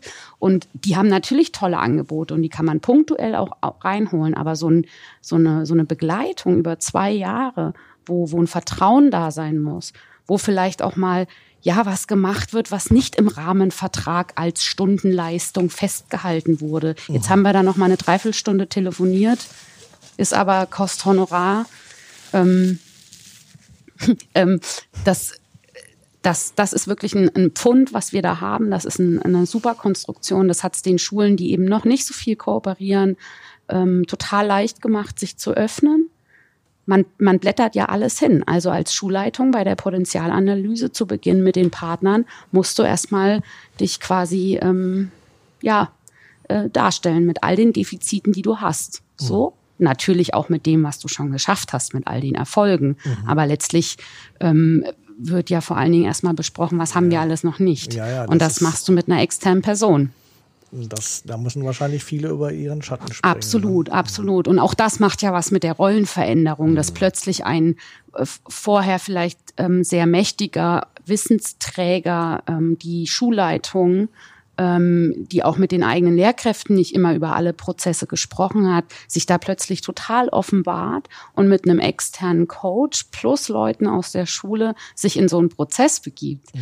wo man dann auch ähm, ja natürlich Indikatoren hat, um zu überprüfen im Jahr und so weiter, wie weit sind wir gekommen, aber viele Punkte sind auch wirklich äh, ja in einem oder in zwei Jahren natürlich überhaupt nicht zu überprüfen. Also wir werden, wenn wir jetzt auch über äh, Wirkungsanalyse sprechen und was haben wir erreicht und so, da werden wir viel zu berichten haben, was wir erreicht haben. Aber es ist natürlich für für so ein komplexes Vorhaben, also Schulentwicklung auf diese Art anzugehen, bedeutet ja, du greifst an vier oder fünf riesigen Themen gleichzeitig an musst das analysieren, musst das koordinieren und dann umsetzen. Du willst den Unterricht entwickeln, du willst die, die Personalsituation ent äh, entwickeln, du willst die Schule als Organisation entwickeln. Mhm. So, das sind, und das steuerst du gleichzeitig, und das hast du vorher ja richtig gesagt, diese Erfahrung mit Projektmanagement ist das ja. Mhm. Diese Steuerung von Prozessen, die parallel ablaufen.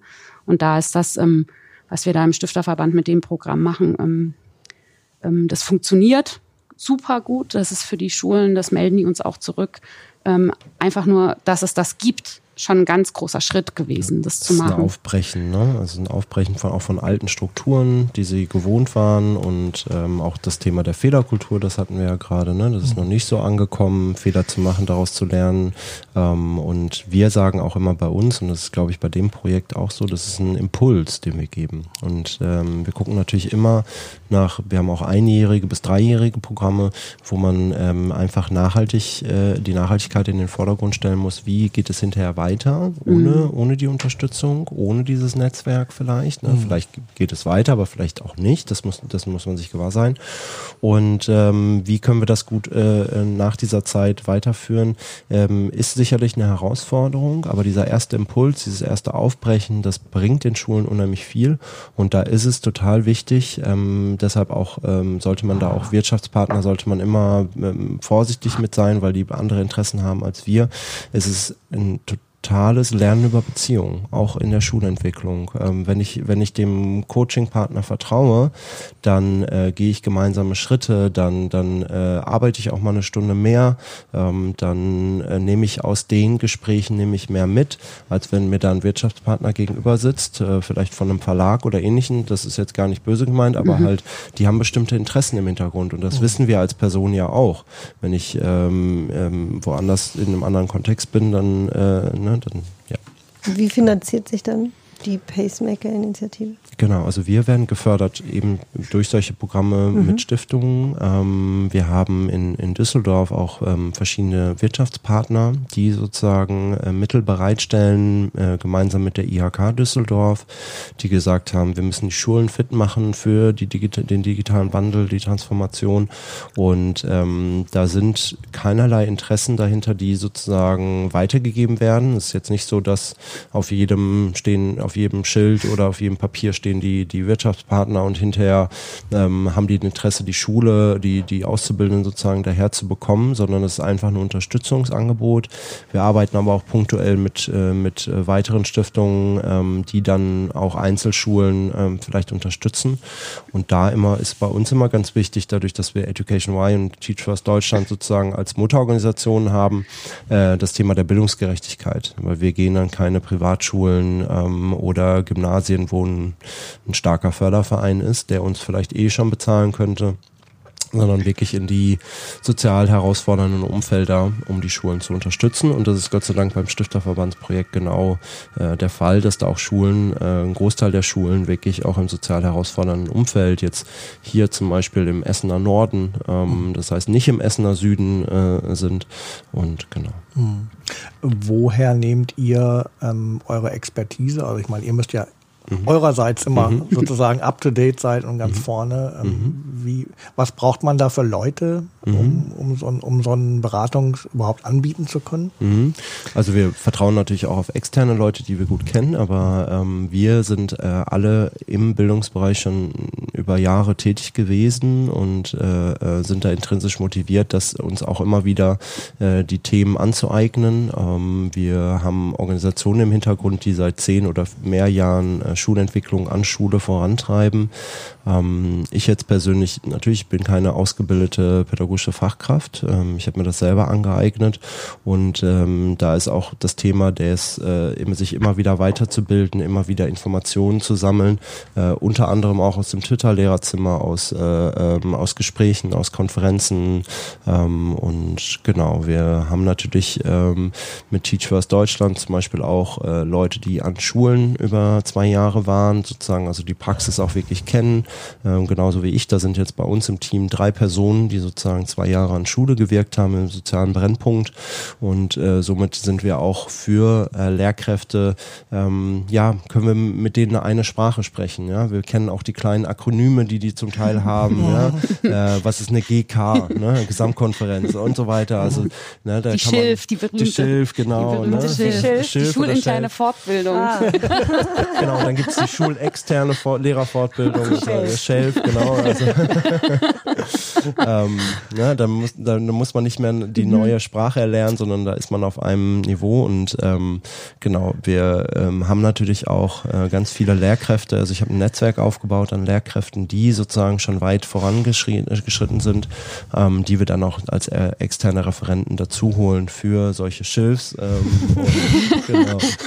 Ne, dass wir da auch wirklich, ähm, äh, ja, ich, ich glaube, es braucht halt auch solche Leute, also Lehrkräfte, die Lehrkräfte fortbilden, ähm, weil die können am besten aus ihren Praxiserfahrungen. Und da kann ich dann nochmal für die anderen Coaching-Partner auch sagen, zwei von denen sind auf jeden Fall ganz eng im Schulkontext auch entstanden. Also das mhm. Net-Based Learning Institut, ähm, die Leute, die kommen ähm, selber aus der Berufsschulszene. Das sind noch Lehrkräfte, die sogar noch im Job im Moment sind und dann eben diesen EV gegründet haben oder die lange auch in der äh, Lehrkräftefortbildung dann waren. Ähm, die fahren so das Konzept von, von individualisierten Lernen. Das haben die über ja, gefühlte 30, 40 Jahre, da hat man noch gar nicht von Digitalisierung gesprochen, schon umgesetzt an Schulen und auch weiterentwickelt und auf dem Schirm. Und das Education Innovation Lab, das sitzt ähm, äh, an der evangelischen äh, äh, Schule in Berlin. Ähm, äh, Mitte, ähm, was da im Umfeld von Schule im Aufbruch, Margret Rastfeld und so weiter ja. äh, gegründet wurde von der Susanne Stöfhase. Ähm, das hat sozusagen auch den direkten, macht es eben auch leichter für die Schulen, wenn man dann sagen kann, ich habe selber auch mal in der Schule und so. Ja, ich, dann, dann ist das auch anders, wie, wie wenn da eben so ein Coach kommt, der vielleicht jetzt aus einer Beratungsagentur oder so äh, mhm. kommt. Und bei der AIM-Akademie ist es so, die haben halt diese Akademieerfahrung. Das heißt, die haben mhm. einen riesen Durchlauf. Ich mag gar nicht sagen, wie viel Lehrkräfte und Schulleitungen pro Jahr, die dort in der Akademie durch die Seminare ähm, schleusen. Die sind sehr groß, da ist ein, ein großes personelles äh, Potenzial da, eher für Baden-Württemberg, Bayern, jetzt örtlich ähm, und auch da ist sozusagen die Expertise von Hause aus gegeben. Mhm. Genau. Und ansonsten sind wir natürlich nicht die, ähm, die, die mächtigen Wissensträgerinnen, weil wir eben im Sinne von zeitgemäßen Lernen ja dann auch sagen, und das mhm. meint dieses lernende Netzwerk, mhm. auch die Coaching-Partner lernen dazu. Also auch die kommen ja nicht an die Schule und sagen, so, wir haben jetzt hier unsere vier Module, fertiges Konzept und nach zwei Jahren seid ihr die perfekte digitale Schule. Im Gegenteil, man lernt auch gemeinsam. Dafür dienen auch die Netzwerktreffen. Und auch bei den Netzwerktreffen sind Coaching-Partner teilweise nur normale Teilnehmer in Workshops mhm. und bilden sich da auch fort. Und ich hm. tue das genauso. Also ich als die Programmmanagerin, die irgendwie in Berlin diese 18 Fäden zusammenführt und guckt, dass wir da am Ende irgendwie auch was zeigen können, was, was die Öffentlichkeit vielleicht interessiert und, und Schulen interessiert und lehrerbildenden Hochschulen, äh, bin in einem äh, permanenten Lernprozess. So und mhm. klar hilft es auch, dass ich eben mal Lehramt studiert habe und zumindest ein erstes Staatsexamen auch erfolgreich mhm. abgeschlossen habe und mich dieser Berufsgruppe sehr, sehr nahe fühle. Ähm, und ähm, tut aber genauso gut, wenn eben ja, und das haben die Pacemaker-Initiative, ihr habt das ja in eurem Netzwerk, da auch mal Leute an die Schule kommen, die eben aus einer ganz anderen Profession herauskommen. Mhm. So. Ist halt auch spannend, was ähm, die Coaching-Partner befruchten sich halt auch gegenseitig, das ne? auch bei diesen Netzwerktreffen. Mhm. Äh, das heißt, es gibt verschiedene Schwerpunkte, die die setzen, wie du schon sagtest mhm. und es gerade beschrieben hast. Und äh, dass man da auch gut voneinander lernen kann und äh, sich auch austauschen kann. Ähm, das zeigt wirklich dieses Netzwerk. Das ist ähm, das ist mhm. echt spitze. Und dann kommen halt nochmal auch Externe zu diesen Netzwerktreffen, wo ähm, sich, wie gesagt, wie Anne schon besprochen hatte, sozusagen nochmal wirklich alle auch miteinander lernen können. Ne? Und dieses Miteinander und nicht, nicht nur voneinander und ähm, ja. Mhm. Ähm, Anne, ich glaube, wir müssen im Sinne von Transparenz dann auch nochmal mm. sagen, also das Programm wird ja. getragen von Stifterverband ja. und Nixdorf Stiftung. Ja, unbedingt. Ne? Äh, das ist äh, ja ein äh, langjähriger, wichtiger Partner des Stifterverbandes. Absolut. Es gibt aber noch ein paar weite, weitere Förderer äh, des Programms, also die Bildungschancenlotterie, DZ Bank Stiftung, eine ganze Reihe von Stiftungen, die ich jetzt nicht alle einzeln aufzähle. Evonik mhm. Industries ist noch dabei, IFM, das ist so eine Firma hier auch in Essen. Ähm, also es gibt ein paar, mhm. es ist sozusagen so ein, so ein Mix aus Unternehmen, Stiftungen und so weiter, die dieses Programm global fördern. Ja, genau. Es, ein größeres Konsortium, kann man sagen, ist mhm. da wirklich zusammengekommen mittlerweile.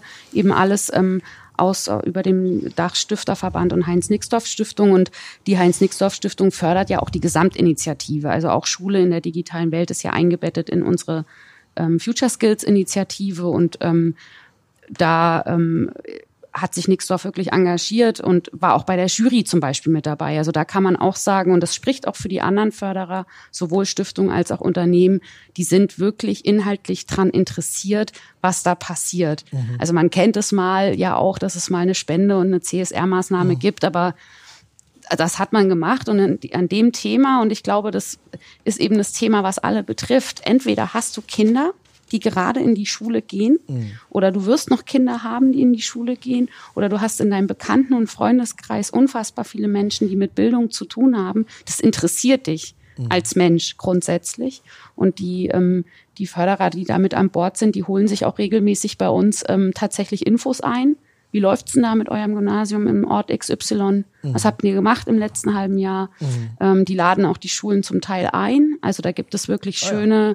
schöne Beziehungen, auch wieder lokal in der Region vor Ort zwischen mhm. dem Förderer des Gesamtprogramms oder einer Schule. Mhm. Also da ist wirklich äh, so in dem Sinne von, wir sind ein großes Netzwerk, tatsächlich super viel mhm. äh, an Fäden, die, die da zusammenlaufen und ähm, es ist auch wirklich eine, eine, eine, ja, eine aufrichtige Förderung sozusagen. Da, mhm. da gibt es großes Interesse dran und ähm, ich bemühe mich da auch äh, Bericht zu erstatten sozusagen, aber mhm. eben nicht in diesem klassischen Hierarchieverhältnis, sondern wirklich anhand der Themen, weil das einfach ja jeden betrifft. Mhm. Also auch jede von, jeder von uns hier könnte im Prinzip das Programm mit durchlaufen und würde unfassbar viel dazu lernen, auch wenn man vielleicht mhm. jetzt nicht Lehrkraft in der Schule ist, mhm. würde ich fast behaupten. Mhm. Ja, genau.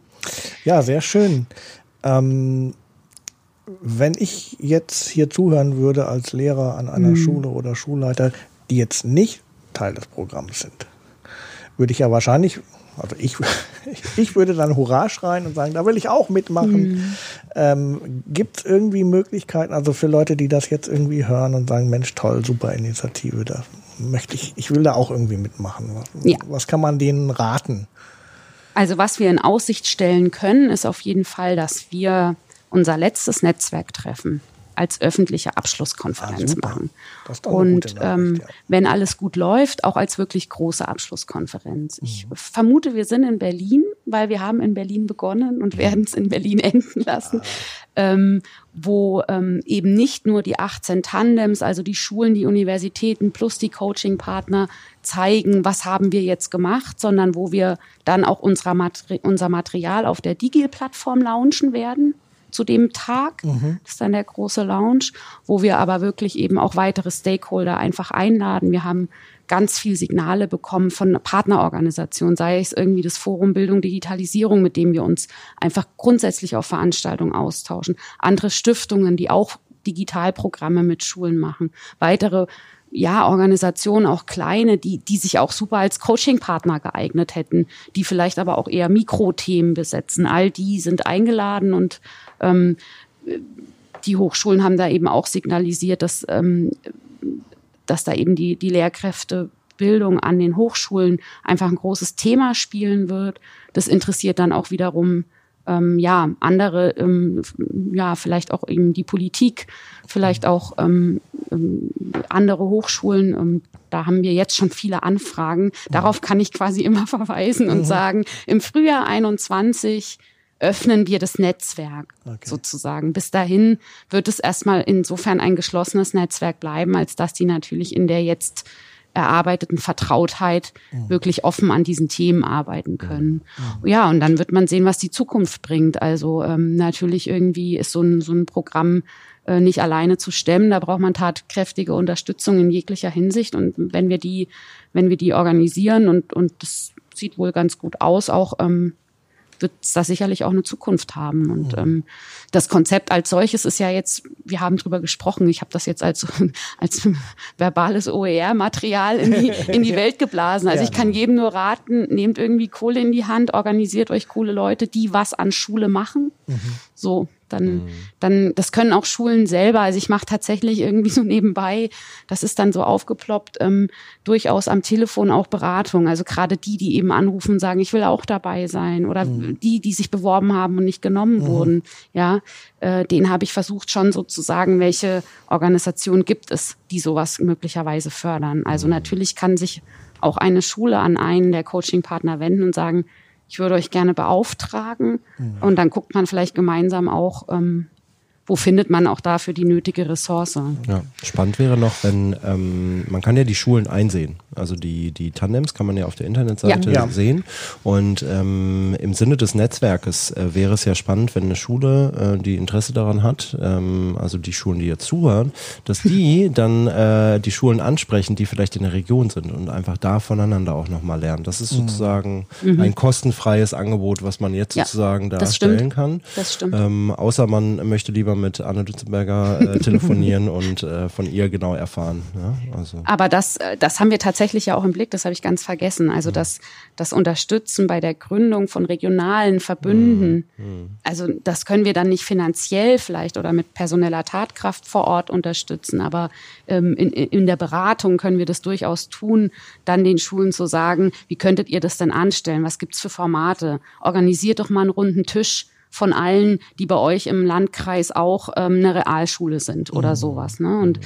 das, äh, da könnten unsere Schulen, also die Schulen in der digitalen Welt, mhm. äh, ähm, da auf jeden Fall eine, eine Rolle spielen. Ja. Ja, ansonsten kann man ja auch profitieren von den Transferleistungen aus den ganzen Das ist es. Projekten. Also das ist ein Riesenthema in der Szene, auch aus anderen Projekten. Das ist ja die Frage, die generell uns umtreibt. Wie kann man Transfer gestalten? Wie kann man mhm. wirklich Wissenstransfer machen? Auch wenn ich nicht teilgenommen habe, auch wenn ich nicht Teil des Prozesses war. Und das ist eine Herausforderung, der wir uns jetzt quasi dann im kommenden Jahr auch stellen. Das nächste Netzwerktreffen wird hier in Essen sein, im Impact Hub mhm. ähm, im April. Und da fangen wir sozusagen an, dann schon mal zu sammeln und zusammenzutragen und müssen gucken, wie können wir es so aufbereiten, dass es eben doch äh, benutzbar ist, ohne die Unterstützung zu haben. Ja, und da gibt es aber eben auch schon viel Beispiele, wie man es wie man's aufbereiten kann. Mhm. Ja. Gut, ansonsten werden wir natürlich alles, äh, über das wir hier gesprochen haben, dann auch nochmal entsprechend in die Show Notes packen. Wir werden Links reinpacken. Also wer jetzt zuhört äh, und sich für das ein oder andere interessiert, wird da sicherlich dann auch fündig werden. Ja, ansonsten denke ich, kann man euch beide sicherlich ja auch jederzeit irgendwie ansprechen über die verschiedenen Plattformen. Wir sind auffindbar. Wir sind bei Twitter, wir sind äh, genau, Vor allem über die Homepages. auffindbar genau. über alle Kanäle. Dauer online. So soll es sein. Ich nur von Montag bis Freitag. Nein, Von 9 bis 17 Uhr. Du hast doch freitags frei. Ne? Es stimmt, ich habe ja freitags immer frei. Montags, ja, genau. Freitags kein Twitter. Ja. genau. Nee, wir sind da wirklich offen. Also ansprechen ja. immer gerne. Super. Das ist doch mal ein schönes Schlusswort, würde ich sagen. Ich hoffe, wir haben nichts vergessen. Ähm, ansonsten müssen wir uns halt nochmal treffen demnächst. Ja. Weiterreden. Also ich hätte jetzt noch viel weiter sprechen können. Äh, spannende Ich glaube, wir auch. Ja. Hat äh, riesig Spaß gemacht. Äh, vielen Dank dafür. Vielen Dank. Gerne. Und, äh, vielen Dank äh, und viel Glück auch vor allem fürs weitere Programm. Ja. Und wir werden das eng verfolgen und ja, mal schauen, wo es hingeht. Vielen Dank. Danke, dass wir hier sein durften. Vielen Dank. Tschüss. Tschüss.